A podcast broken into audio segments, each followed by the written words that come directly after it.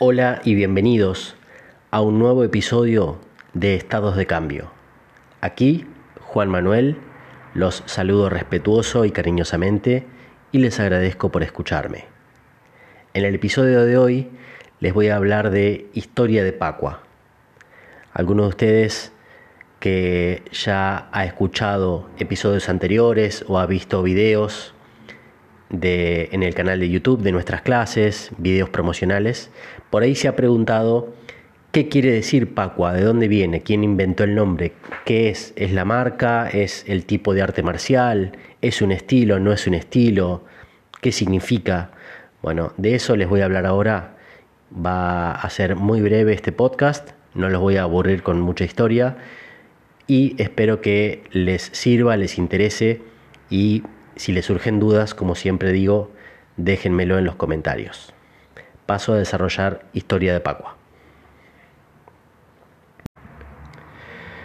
Bueno, voy a empezar por definir la, la, palabra, las palabras, mejor dicho, o los vocablos pa y qua, que son dos palabras de origen chino.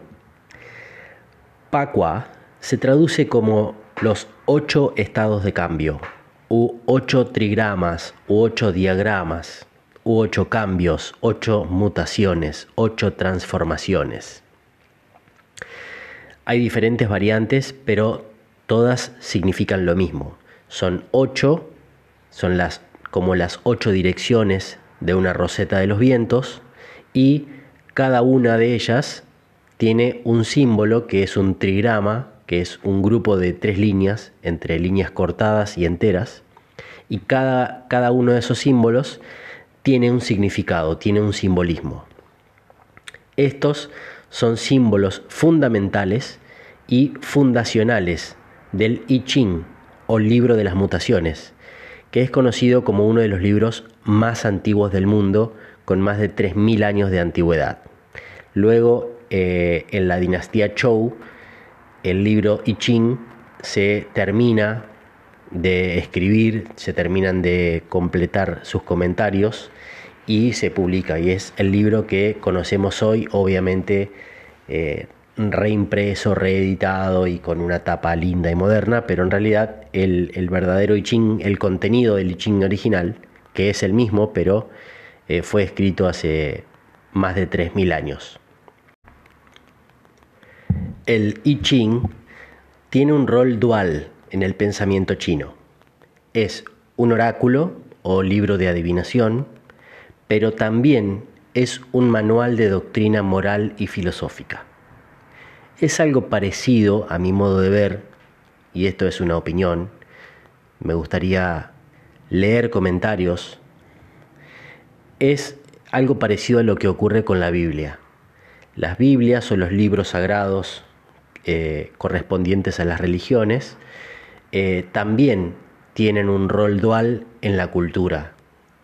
Eh, si bien por un lado son en teoría la palabra sagrada de alguien o de una entidad, ¿sí? o la transmisión de una filosofía sagrada, y ahí se convierte en una religión a seguir, pero también son una especie de manuales de doctrina moral y filosófica. Eh, aquel que lee obviamente la, la Torá o eh, la Biblia eh, católica o cualquiera de los otros libros sagrados, tiene en las manos una, una, guía de cómo ser una persona moralmente y moral y éticamente correcta, una persona transparente, una persona superior, un hombre superior, o a eso lo llevan esos libros. Este libro, el Li Ching, volviendo al Li Ching, que eh, hago la aclaración, no es un libro religioso, eh, fue usado como oráculo, pero no tiene que ver con las religiones. Este libro se centra alrededor de los ocho trigramas u ocho diagramas que les explicaba hace un ratito en el comienzo, que son los ocho simbolismos que denominan Pa-Qua.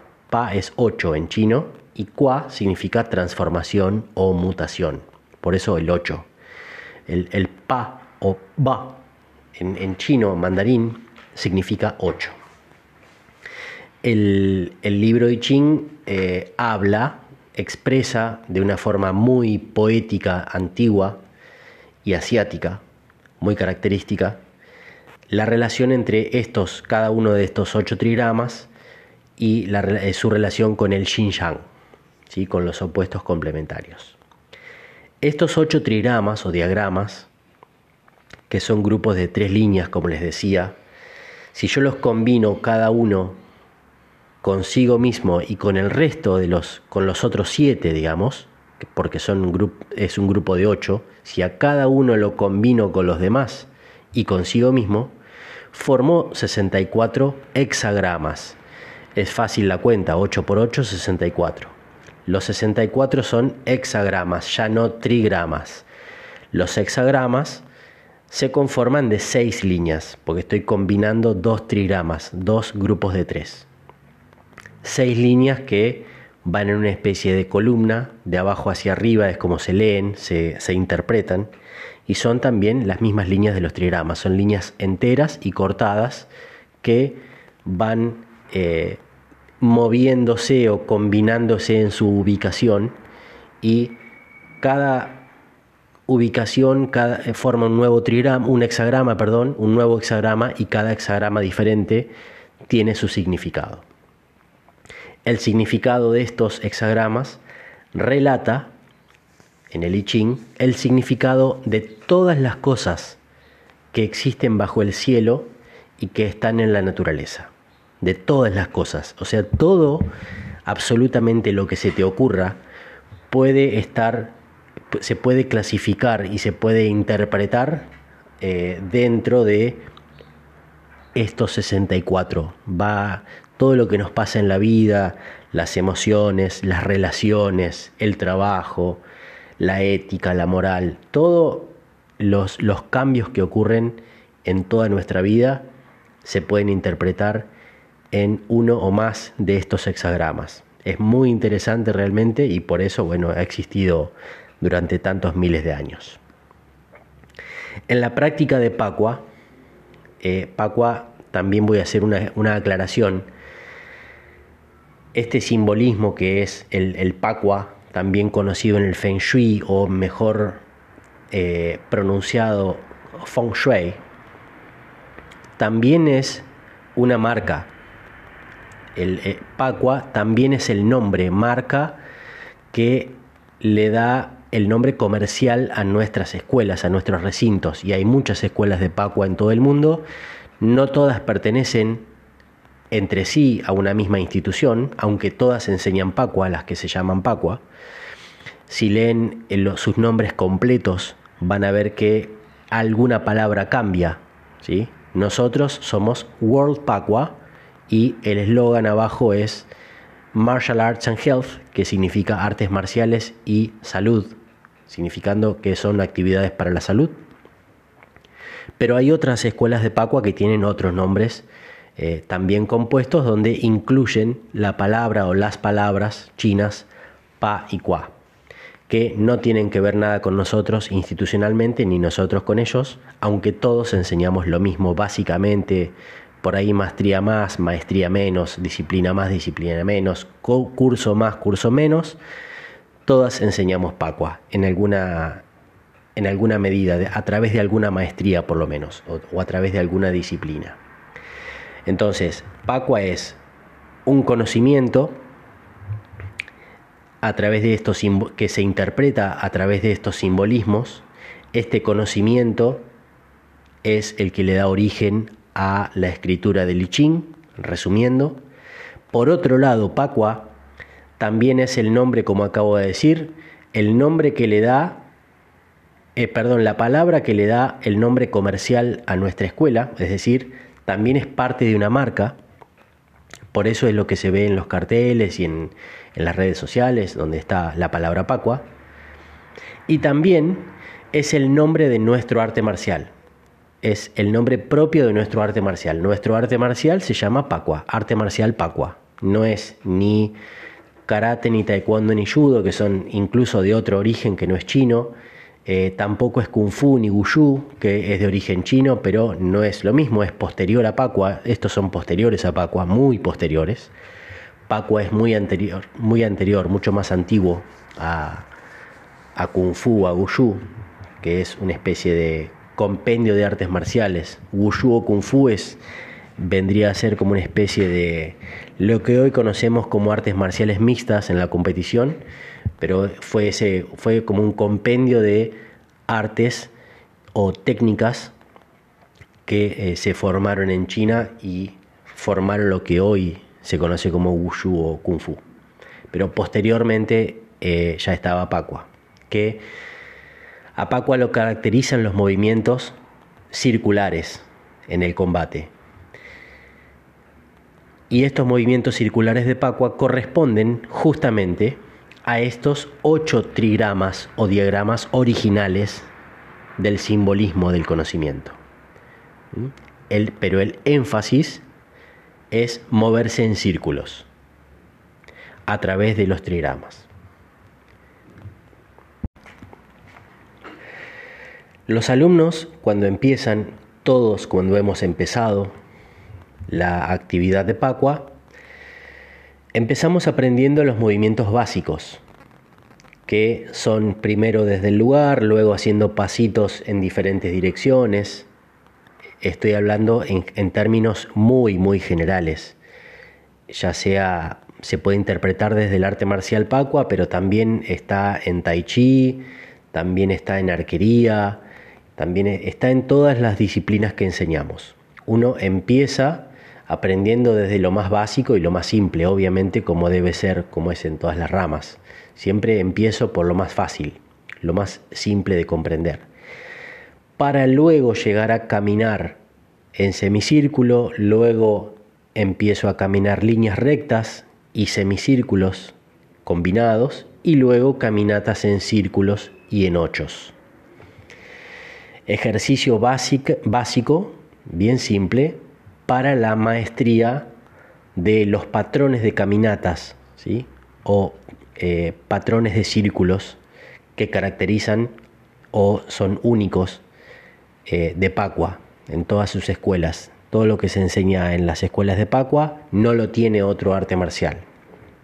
Y eso lo puede comprobar cualquiera eh, porque está al alcance hoy de todos en el mundo a través de las redes sociales, de internet y realmente las técnicas estas circulares y de caminatas en círculo y en ocho que tiene Pacua no las yo nunca las vi no, no las tiene otro arte marcial. No nunca escuché a nadie que me muestre un arte marcial que se asimile a Pacua. Pacua tiene ejercicios que se llaman formas.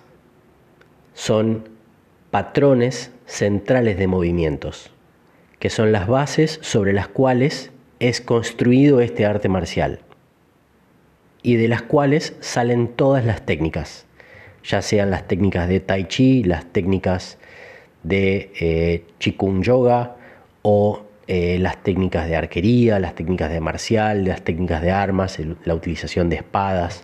Todas las técnicas salen de las formas antiguas de Pacua es uno de los principales orígenes de las técnicas.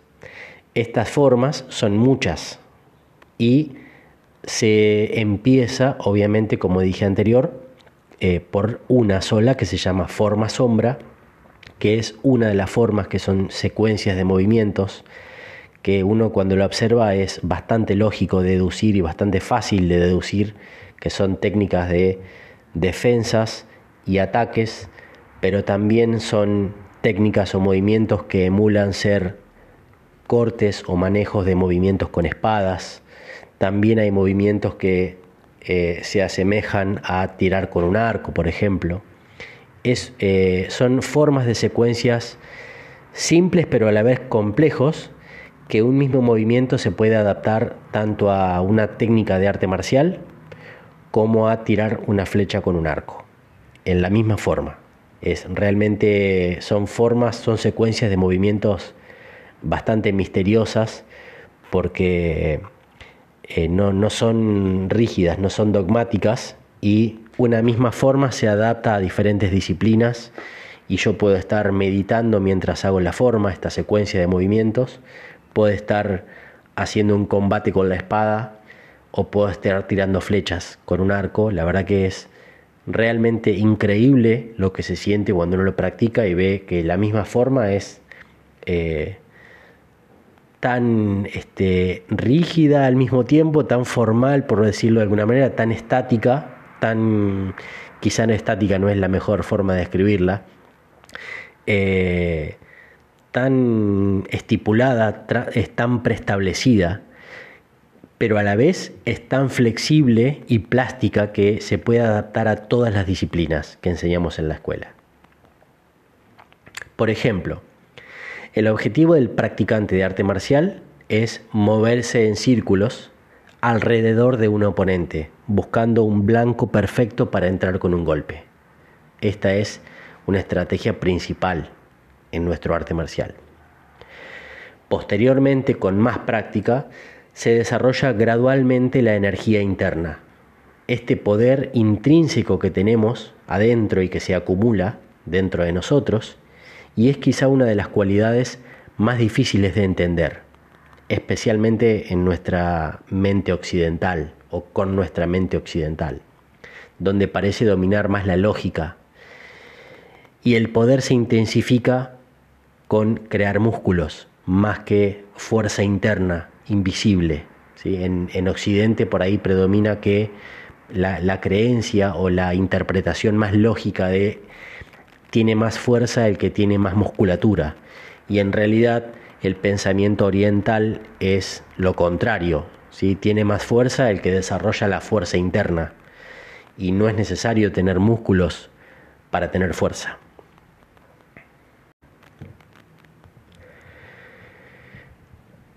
Y lo último, eh, voy con un poquito de historia. Acá, acá está la, parte de la historia después de esta anterior introducción y, explicación del concepto Pacua y qué significa y lo que contiene. Pacua tiene pruebas de su existencia hacia el tercer milenio antes de Cristo, cuando el emperador Fuji utilizó estos términos. Es el primero en divulgarlo este emperador que es uno de los tres augustos emperadores de China, es decir, de los tres emperadores más antiguos. Es uno de los tres emperadores junto a Sheng Nun y a Huang Ti que le dio origen al desarrollo del pueblo chino, que llega luego a ser lo que hoy conocemos como China. Se supone que Fuji se inspiró en estos ocho trigramas o diagramas a partir de unas marcas profundas en la parte posterior y superior de una caparazón de una tortuga. Los trigramas están vinculados, según Fuji, con los cinco elementos que son hoy base principal, columna de la medicina tradicional china, y estos cinco elementos son la tierra, el metal, el agua, la madera y el fuego, que a través del Xinjiang constituían la fuerza creadora del universo, o lo que los antiguos chinos llamaban el Tao o el Dao. Y acá siempre me gusta hacer esta aclaración. Tao no es lo mismo que taoísmo el taoísmo es una línea devocional, es una especie de religión o línea filosófica, pero más con parámetros religiosos, que es posterior y es una línea moderna. No es el Tao. El Tao en realidad es mucho más profundo y ni siquiera es una línea de pensamiento. El Tao ni siquiera es una filosofía, mucho menos una religión. El emperador Huang Ti, que también se los nombré antes, escribió, tiene sus escritos muy antiguos, muy antiguos, más de 2500 años antes de Cristo. Y también sus escritos perduran hasta hoy. Y hoy tenemos ediciones y es un libro y se vende en las librerías con esos escritos tan antiguos. El libro quizá lo han sentido nombrar y se llama Tao Te Ching o Tao Te Ching. Yo se los recomiendo, les recomiendo la, la lectura porque ahí van a comprender o pueden googlearlo también, Tao Te Ching. Leyendo algunas líneas van a comprender bien profundamente eh, el significado de la palabra Tao y, qué, es lo que expresa Tao, que es totalmente diferente a taoísmo. Habiendo hecho esta aclaración, continúo y eh, me despido para no hacer tan largo este episodio. Los trigramas, estos trigramas, estos ocho cambios del Pacua, se incorporaron al I Ching y tienen desde la antigüedad hasta hoy dos interpretaciones, que es el libro este I Ching, como les comentaba al comienzo del episodio. Una es oracular, es decir, se usa como, desde la antigüedad, estoy hablando hasta hoy, se sigue usando como libro de adivinación, el I Ching, si ustedes lo van a comprar en una librería, lo buscan por internet, viene generalmente con un juego de tres monedas. También hay otras formas de leer el I Ching. Eh, hay con unos, con unos tallos o unas varillas, pero son formas, otras formas y no tan divulgadas, por lo menos acá en Occidente. La forma más divulgada, más conocida, es a través de monedas, el libro viene con un juego de tres monedas chinas, que obviamente tienen dos caras diferentes cada moneda, y a través de que uno arroja las tres monedas, estas tres monedas me van dando las, líneas. Entonces, eh, tengo que hacer seis tiros y en esos seis tiros, cada tiro me va diciendo según cómo cayeron las monedas, yo dibujo una línea si es cortada o una línea entera voy de abajo hacia arriba. Eh, las instrucciones de cómo se interpreta esto vienen con el libro. No estoy haciendo una publicidad del libro, no es que tienen que salir a comprárselo, es solamente para aquellos que les interesa esta parte oracular. A mí, sinceramente, no me interesa, no es lo que persigo y no es por lo cual practico Pacua, pero lo menciono porque es información que por ahí a alguien le interesa. Entonces, voy tirando las monedas según las instrucciones del libro, como, según cómo caen voy formando ese hexagrama de abajo hacia arriba y cuando tengo el hexagrama completo, algo que me olvidé de contar, de, de mencionar es que cada vez que tiro las monedas voy haciendo una pregunta, me voy siempre la misma obviamente, me voy haciendo esa pregunta de la cual Quiero saber la respuesta para mi vida, para que me ayude. Por ejemplo, debo cambiar de trabajo, debo hacer tal viaje de negocios, debo arriesgarme a hacer esta inversión, debo hacer este movimiento en la vida, me arriesgo con esta relación, qué tal esta persona. Entonces, bueno, cualquier eh, tipo de cuestionamiento en la vida, voy haciéndome, voy repitiéndome esa pregunta de la cual, por la cual quiero saber la respuesta cada vez que arrojo las monedas. Cuando completo la sexta línea, me va a dar un hexagrama completo.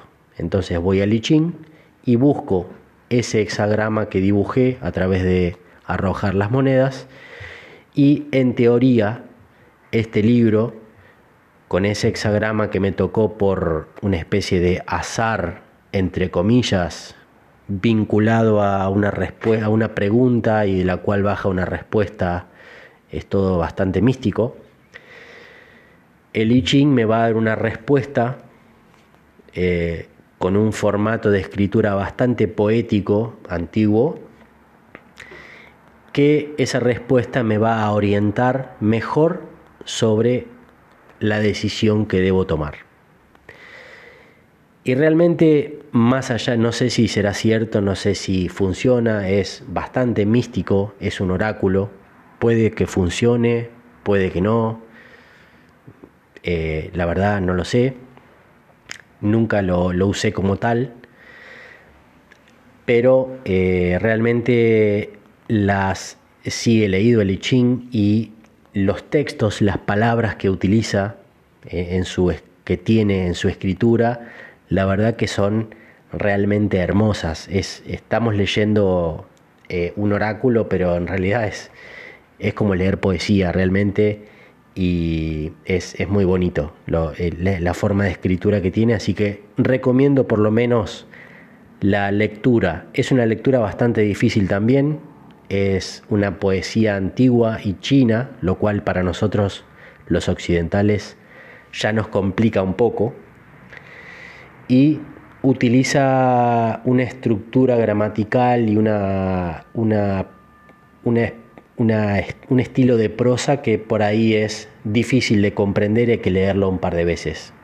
Pero lo recomiendo. No tanto lo, oracular, sí para quien le interese, que lo haga obviamente, pero recomiendo altamente por lo menos la lectura. Pueden buscar algún párrafo en el en Google, que por ahí está, no sé si estará el libro completo, pero por lo menos para que tengan idea, es eh, realmente una lectura muy linda para hacer. El otro uso del I Ching es que representa todos los aspectos del universo, su orden y todos sus cambios, incluyendo la tierra en que vivimos. Eh, con esta interpretación sí me gusta leerlo, o sea, no, no con forma de oráculo preguntándole y que el libro me responda como si fuera mi, mi Dios todopoderoso, mi, mi todo, mi ser superior, mi maestro. No, nada que ver. Sí un libro guía que habla de orden, habla de moral, de ética, de los cambios del universo, de cómo el hombre debe moverse para ser exitoso, cuándo es propicio moverse, cuándo no eh, realmente es muy lindo y esa es la otra interpretación. Es un libro, tengan en cuenta, y ya lo dije, que ha sobrevivido a miles de años y sigue vigente y sigue teniendo gran repercusión, tanto como los libros sagrados, que si bien son muy posteriores, pero tienen un contenido que va más allá de una novela ordinaria que podamos leer o una revista donde pasa de moda y después hasta tiene información eh, vieja u obsoleta. Eh, los, los, libros sagrados o el I Ching eh, son libros realmente que contienen algo superior que nunca pasa de moda. Así como también el Bhagavad Gita, hay un montón de, de libros, así que que realmente tienen información importante. Ahora, ¿cuál es el origen? Y para terminar, y termino más bien, más que con una afirmación, con una pregunta, con un interrogante, y es con respecto a la historia. El origen de este conocimiento Pacua que son los ocho diagramas, los ocho, estos ocho símbolos que descubrió Fuji y los difundió los, los, interpretó y los difundió, pero ¿quién se los dio a Fuji? ¿Quién se lo enseñó? ¿Cuál es el origen de este conocimiento? ¿Cuándo realmente nació? Bueno, el origen es desconocido. Nadie tiene la certeza, nadie tiene pruebas, no existen pruebas científicas no existen dataciones, por ejemplo, de carbono que, que, se hayan descubierto en piedra o en eh, caparazones de tortuga tallados. Existen interpretaciones, existen caparazones de tortuga, existen piedras talladas, hablando de Pacua, con un origen de hasta tres mil y pico de años antes de Cristo, pero no es su origen. Es como que se han descubierto que tallaban como que ya sabían que habían aprendido este conocimiento, pero no se puede decir que nació ahí, sino que ya lo tenían de antes, ya lo, lo manejaban y lo dominaban de una forma que eh, alguien a esa gente, a esas personas que habitaban la antigua China hace más de 5.000 años, alguien se los enseñó. ¿Quién se los enseñó? se desconoce aunque hay varias teorías. Y este es el interrogante. ¿Cuáles son las teorías? ¿Quién se lo enseñó? Pudo haber sido eh, los predecesores, es decir, los ancestros de esa civilización antigua china, un hombre anterior a lo que conocemos hoy en día y que haya existido en la Tierra y luego se extinguió. Eh, claramente es un conocimiento muy complejo y muy completo. Estamos hablando del conocimiento del cuerpo interno y externo, de la acupuntura, de, la siembra, de lo que pasaba a nivel astral, las, estrellas, el universo, los cambios, el clima, cómo afectaba cada alimento en el cuerpo. El estudio de la acupuntura, o sea, es algo increíble. Cómo hace 5.000 años sabían dónde estaban los puntos que estimulándolos, por ejemplo, antes no existía la aguja, obviamente la aguja de, de acero inoxidable para hacer acupuntura, pero hay pruebas de que punzaban con, puntas de piedra y hay escritos eh, descubiertos que también utilizaban a, forma, a modo de aguja, utilizaban las espinas de pescado para estimular puntos en el cuerpo que provocara cambios y sanaban a personas. O sea, estamos hablando de una medicina china compleja y completa hace más de 5.000 años. Entonces, sin herramientas, sin estudios, sin, sin la ciencia de la que disponemos hoy, es difícil de comprender cómo eh, en esa antigüedad disponían de tal conocimiento tan complejo y tan completo de la anatomía humana, del funcionamiento de los órganos y del funcionamiento del universo en general, porque dominaban eh, los cambios en el clima, la siembra, el suelo y todo. Eh, así que bueno, esa es una teoría. La otra teoría es de origen, eh, lo voy a decir así crudamente, extraterrestre, es decir, de un origen de una civilización que no habitó la Tierra o por lo menos o que hoy no la habita a la Tierra y que vino y dejó ese legado a, esos hombres que vivían en esa época, ese conocimiento. Así que esa es otra teoría. En otro episodio voy a hablar de esta teoría, eh, más que nada desde la opinión personal, es muy subjetivo porque tampoco hay mucha prueba, eh, no hay pruebas directamente de, con respecto a Pacua, pero sí hay pruebas de la existencia de civilizaciones que no han habitado la Tierra o que no habitan la Tierra pero que sí la visitan. Así que espero que les interese esta parte. A mí me interesa muchísimo como parte del estudio del universo en el que vivimos.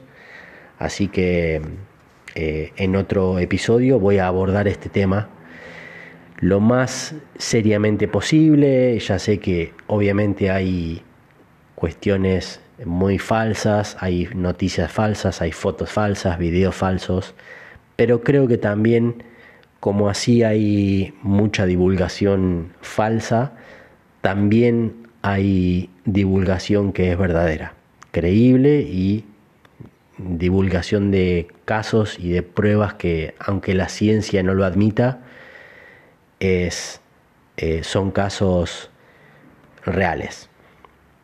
Con esto me despido, espero que te haya interesado esta parte histórica y un poco antigua y misteriosa de Pacua. Y te agradezco muchísimo, como siempre, por escucharme. Hasta el próximo episodio, recordá que los sábados salen meditaciones a través del podcast también.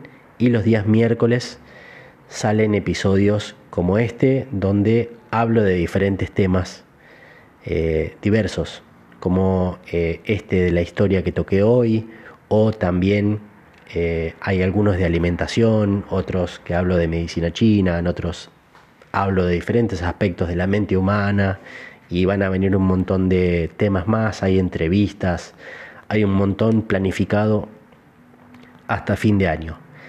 Y este podcast, aparte de salir en Spotify, también se replica como video y sale en nuestro canal de YouTube, también donde lo podés mostrar, eh, buscar, perdón, y ver allí en nuestro canal que es youtube.com barra World Argentina.